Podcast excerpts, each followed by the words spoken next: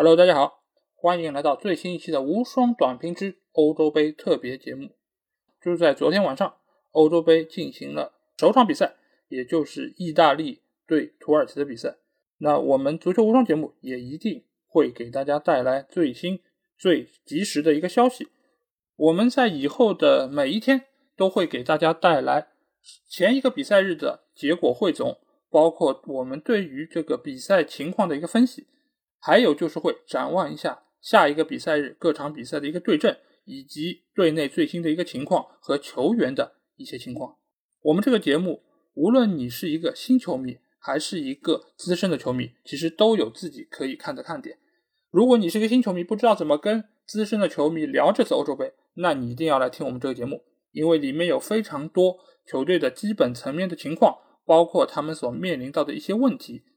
而如果你是一个资深球迷，你可以听到我们对于比赛的一个深入的解读，以及我们个人对于球队技战术以及场外消息的一个看法。所以事不宜迟，我们现在就来给大家先来盘点一下，就在几个小时之前刚刚结束的本次欧洲杯的一个揭幕战——意大利对土耳其。这场比赛的结果，大家应该已经在各个渠道能够获得，那就是意大利三比零。最终战胜了土耳其。如果大家听了之前我们对于欧洲杯的一个前瞻节目，大家会知道我对意大利是非常非常看好的，而且这次我是意大利的忠实粉丝。但是同时，土耳其也是我眼中本届比赛的黑马球队。但是没有想到，第一场比赛打完之后啊，这个黑马球队看上去好像这个身上的黑色是染上去的，被意大利狂轰滥炸之后，身上的颜色已经有点慢慢的褪去。反而意大利却如我所看好的一样，这场比赛打的几乎是一个压倒性的优势，使得他们在整场比赛中都显示出了一个极强的战斗力，展现出了一个非常有统治力的一个表现。我们可以来看一下这场比赛，意大利表现最好的可以说是他们的左路，他们左路是由因西涅和左后卫斯皮纳佐拉组成，这两个球员在左路的表现是可以说非常出色。斯皮纳佐拉可以。带球推进下底传中，因西涅则可以带球内切，然后实施射门。然后比赛一开始，因西涅其实就拿到了一次射门的机会，然后挑战了对方的门将。之后，呃，意大利全面占据了主动，几乎把整个土耳其压制在半场。土耳其只能零星的组织起几个反击，由靠前的伊尔马兹来冲击一下对方防线。但是意大利这次的玄冥二郎，我觉得表现还是首先，呃，第一场比赛看上去表现还是非常的稳定。他们很好的把控住这一切，而且基耶利尼也多次能够插上去抢头球，甚至于他还有过一脚远射，可以看出这场比赛他对于进球的一个渴望也是非常强烈。当然，中场的若尔尼奥还有巴雷拉表现也是非常出色，这两个人很好的控制住了整个球队的一个进攻节奏。前场的绿贝贝贝纳尔迪他在右路他也起到了一个非常好的一个下底传中的一个作用。中路的伊莫比莱负责抢头球，整场比赛我看下来之后，我觉得有几个点给我的印象非常深刻。一个点就是在于意大利队他们整个一个传控的打法，我觉得看上去非常的赏心悦目，跟我们以往认知中的意大利队的打法是有完全的不同。而且我们可以看到，这个球队也跟我们完全就以前固有印象中的意大利比较注重防守这一点非常的不一样。他们非常的积极参与到进攻中，每一个球员都有一个向前的动力在那边，而且每一个球员他们脚下的一个控球能力以及他们传导的一个能力，也可以看出，并不像我们以为的那样，像啊一八年世界杯都没有打进的这么一个意大利国家队。所以我觉得是真的是给我眼前一亮的那个感觉，因为以前没有完整的看过意大利的真正的一个表现，所以这场比赛对我来说确实是很吸引我继续粉他们下去。另外一方面，我可以看到，就是意大利国家队这些球员仍然保留了意甲俱乐部球员的一个坏毛病，就是一旦有疑似的犯规，尤其是在禁区内获得可能手球的机会，能够判被判点球的这种情况，就会发生围攻裁判的这么一个不良的习气啊。这个我们其实在以前节目中也说过，这个这个习惯其实很不好，而且容易引起主裁判的一种反感，所以我觉得这点是我要提出一个比较大的批评。另外一方面，我想说的是，土耳其这个球队，之前我一直比较看好他们那种所谓年轻的一个冲劲，包括老将的一个以老带新的一个程度。但是从这场比赛，我没有看出他们对于比赛有非常强烈的一个斗志，因为我不太能看得出来他们一个核心打法是什么，而且在意大利的一个比较。强的攻势面前，他们也没有展现出一个太多的办法，而且主教练居内什，我也没有看出他应对这种局面的时候拿出一些行之有效的一些手段。而且中间场的那几个球员，恰尔哈奥罗也好，或者说是伊尔马兹，包括是亚兹奇，但这几个球员都没有让我看到他们有太强的一个能力，甚至于伊尔马兹还在禁区内有一个假摔，这个其实我觉得都是非常不好的一个事情。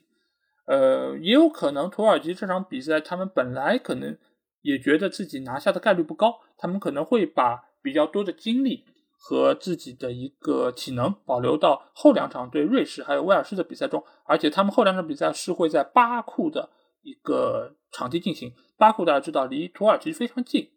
所以其实可以算是土耳其的半个主场。但是这场比赛土耳其有一个点给我留下了非常深的印象。就是，哎，不是他们队那些球员，是看台上土耳其的球迷，因为这场比赛是能够有一万多的球迷进场的，而且中间土耳其的球迷的数量其实是非常少的，但是我们可以很明显的听到看台上土耳其球迷的一个呐喊助威的声音，包括意大利球员拿球时候他们的嘘声，这一点来说，我真的觉得土耳其的球迷不管是不是在自己的地域主场，他们都能够。展现出自己独特的一个精神面貌。当然，呃，如果大家能够看到某一些新闻的话，也能够知道他们在看台上有一些不太恰当的一些言论。那这个我就不在节目中和大家细说了。这点其实也是争议比较多的一个点。而另外一方面，其实我想说一下，就是昨天晚上我在看这场比赛直播的时候，我尝试了目前的三个观看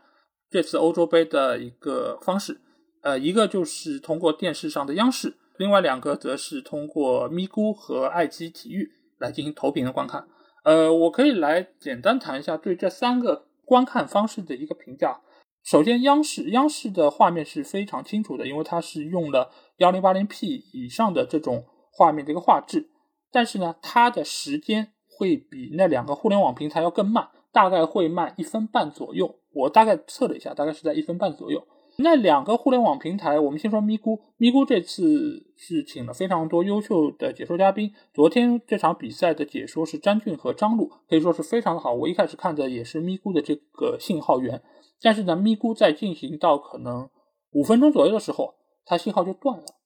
而且咪咕有非常长的一段时间，它的脚上都没有显示出比赛的时间。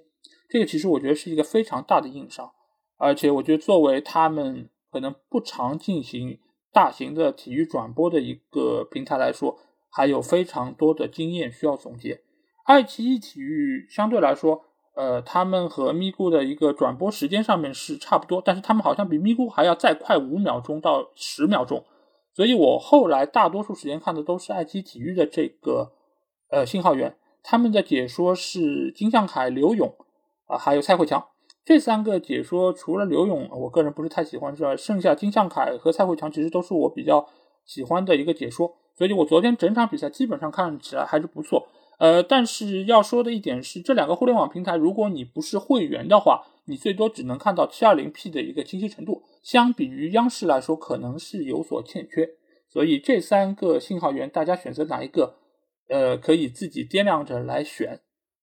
啊，那基本上这场比赛的一个情况就是这样啊。我还要说一下，就是我在每一天的比赛结束之后，我们都会评一个足球无双今日之星啊。这场比赛的今日之星，我要给到的是意大利的左边后卫斯皮纳佐拉。尽管他在这场比赛没有打进任何一个进球，他不像伊莫比莱，他不像他不像伊西涅在昨天表现这么亮眼。但是我想说是，昨天的大多数的进攻其实都是从左路发起，而且斯皮纳佐拉。在整个攻防两端的一个表现都是非常出色，所以我要把足球无双今日之星这个奖项给到斯皮纳佐拉。呃，那对于这两个队伍未来的前景，我想说是意大利轻松拿下了第一场比赛之后，他们可以以逸待劳，继续等待下一个对手，而且他们休息时间相对来说也是最长的，所以在这个小组来说，意大利已经占据了一个非常绝对的优势地位。而土耳其接下去他们会飞三千多公里去到巴库，在那里迎战他们下一个对手。这点来说，呃，土耳其需要总结的地方非常多，但是也相信他们在第二场比赛会展现出他们绝对的实力。因为如果下一场再输的话，他们基本上离回家也已经不远了。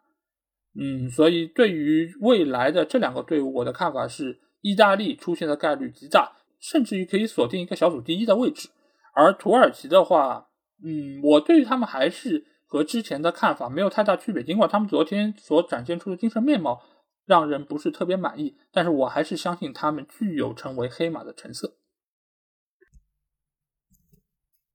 我们在说完了今天比赛之后，来展望一下今天晚上将会开始的三场比赛。首先，我们来到的是九点举行的这场。威尔士对瑞士的比赛，这场比赛是在巴库的奥林匹克体育场举行。这两个队伍都够辛苦的，要去到巴库、阿塞拜疆这样一个非常靠近东边的一个国家，然后巴库又是在阿塞拜疆的最东边，所以每一个来到巴库比赛的队伍都会飞行更长的一个距离。那我们来看一下两个队伍的一个基本情况。就威尔士这边，他队内最大牌的球星就是来自皇马的贝尔。贝尔这个赛季其实是被租借到了热刺，他在热刺的表现总体来说，呃，可以说是有亮点也有不足，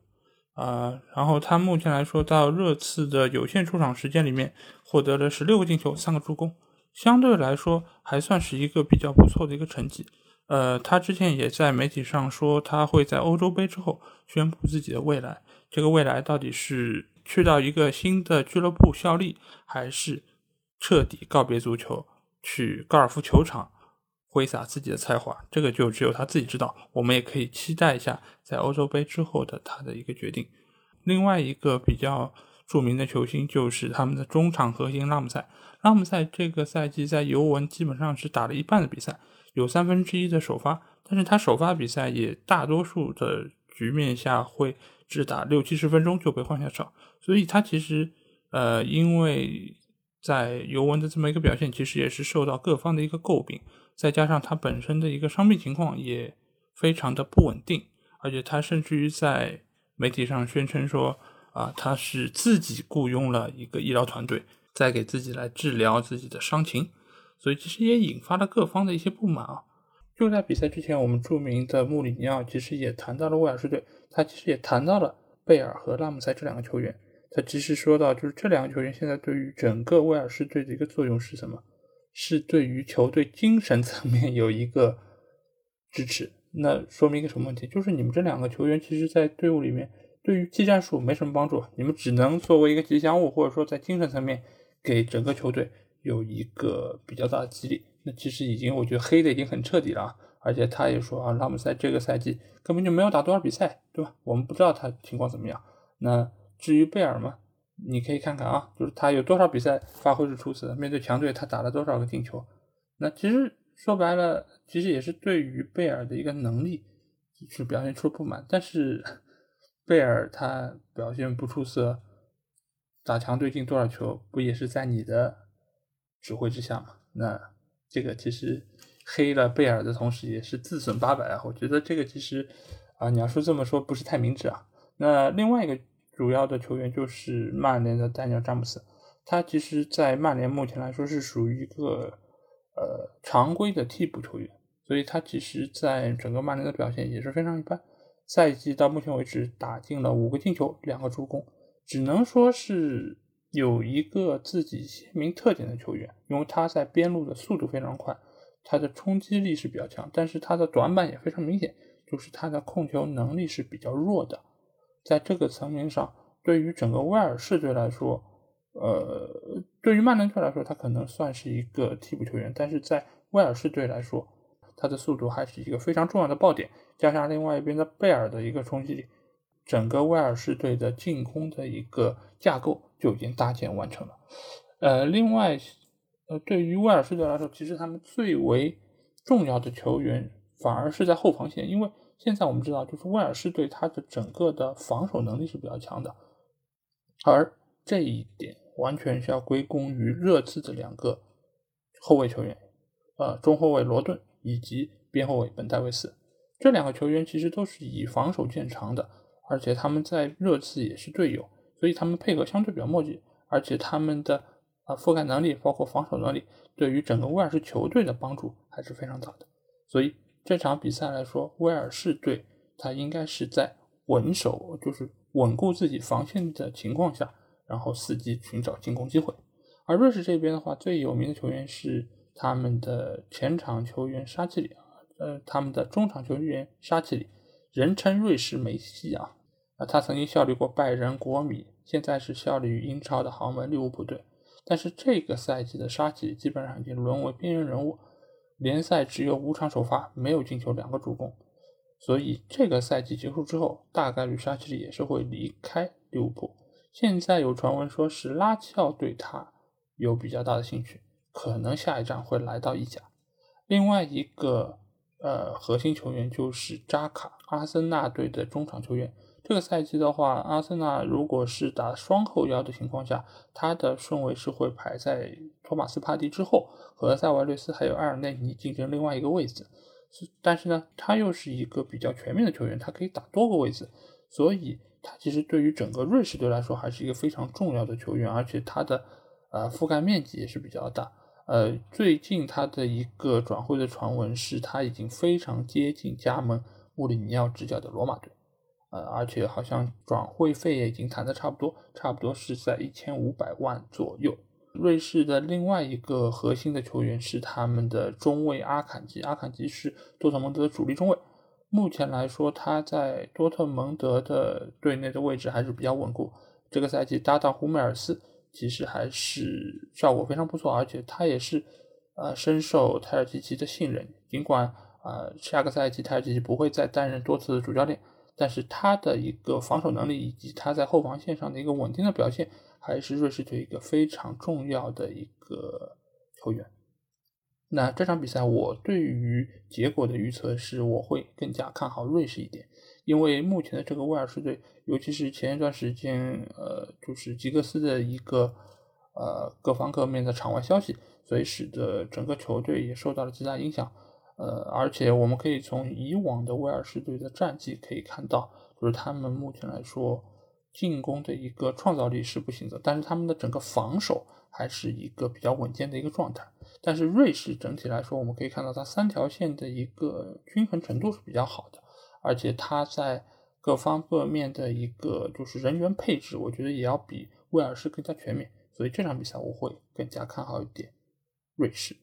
那第二场比赛是在北京时间零点进行的丹麦对芬兰的比赛。这场比赛是丹麦在主场哥本哈根的他们的主赛场而来迎战对手。丹麦的一个主要的主要球员其实是呃中场的霍伊比尔和德莱尼的一个组合。霍伊比尔这个赛季在热刺，其实我们在之前的节目中也多次已经。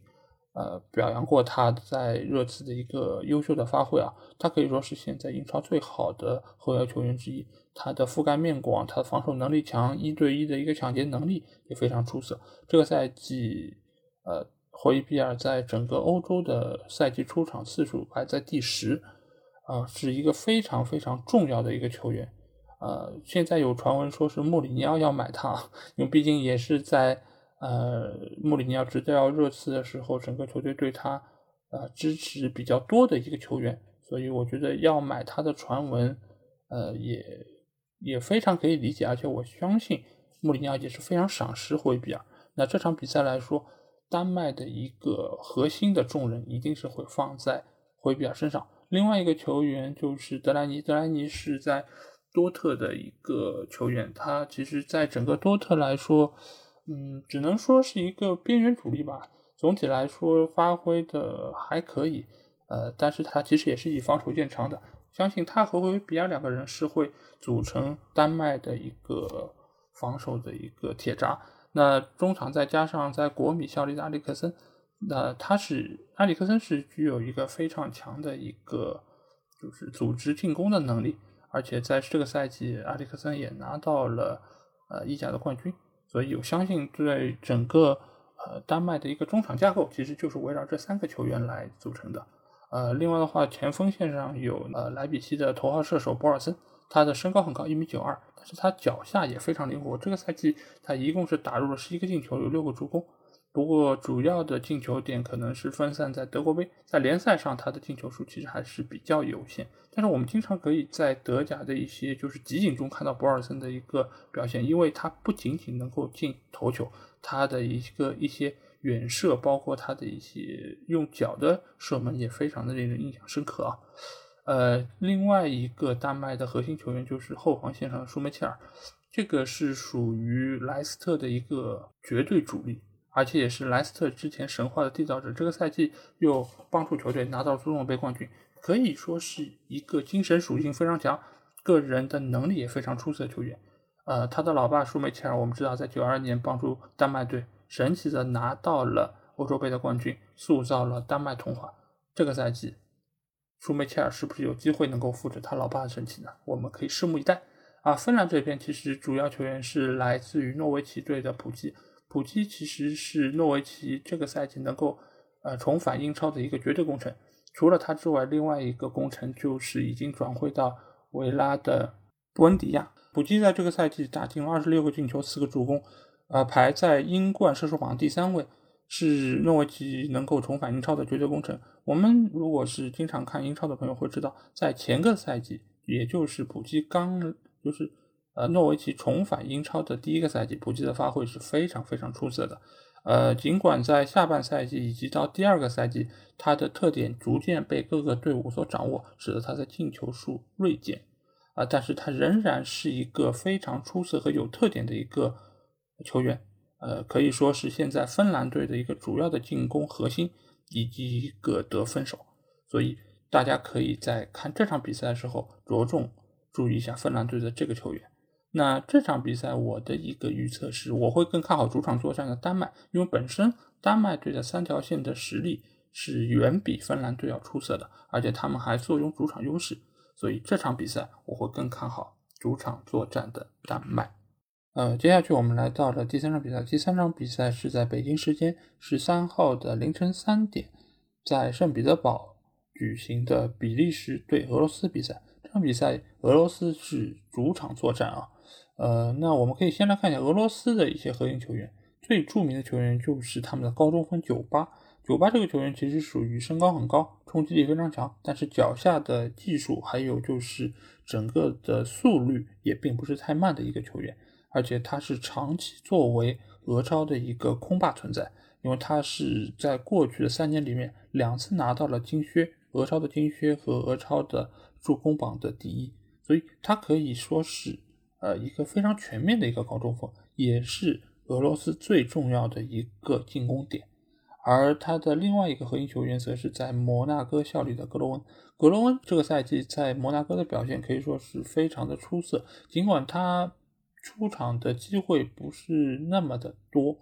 但是他也是帮助球队拿到欧冠资格的功臣之一，他也是队内的助攻王，所以可以看到，就格罗温他整个的一个技术能力，包括给酒吧输送炮弹的一个能力，还是值得大家所期待啊。至于比利时的话，其实队内的核心球员包括名将也非常多，呃，这里的话可能你真的要让我数的话，可能。可以说上很久。那我们说一下各条线上的一些主要球员。最重要的一个球员，我可以说就是，呃，中场线的德布劳内。但是比较可惜的是，由于他在欧冠决赛中，呃，被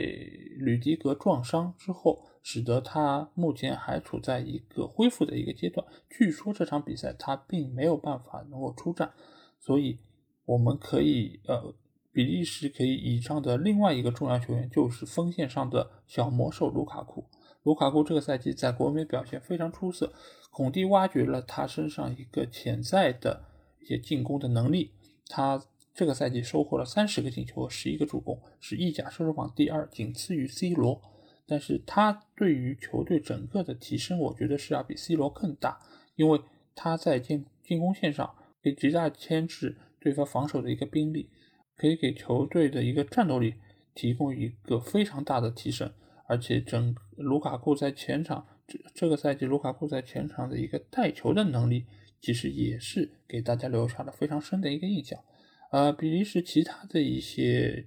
核心球员还包括门将库尔图瓦，因为库尔图瓦是皇马的一个主力门将，也是世界上现在最好的门将之一。这个赛季他和奥布拉克是西甲最好的两个门将的零分场次前两位，所以库尔图瓦也能够作为比利时防线上的一个非常重要的一个成员。呃，当然，之前我们在节目里也说到，就是他们的后防线的年龄其实也是一个比较大问题。但是如果鉴于今天早上，呃，意大利队的玄冥二老的一个表现来说，其实第一场比赛由于整个队伍的体能是比较充沛的，所以对于整个就是岁数偏大的球员，可能他们的挑战并没有那么大。所以不管是阿尔德维利尔德还是威尔通亨。或者说这场比赛可能不会上场的沃尔马伦来说，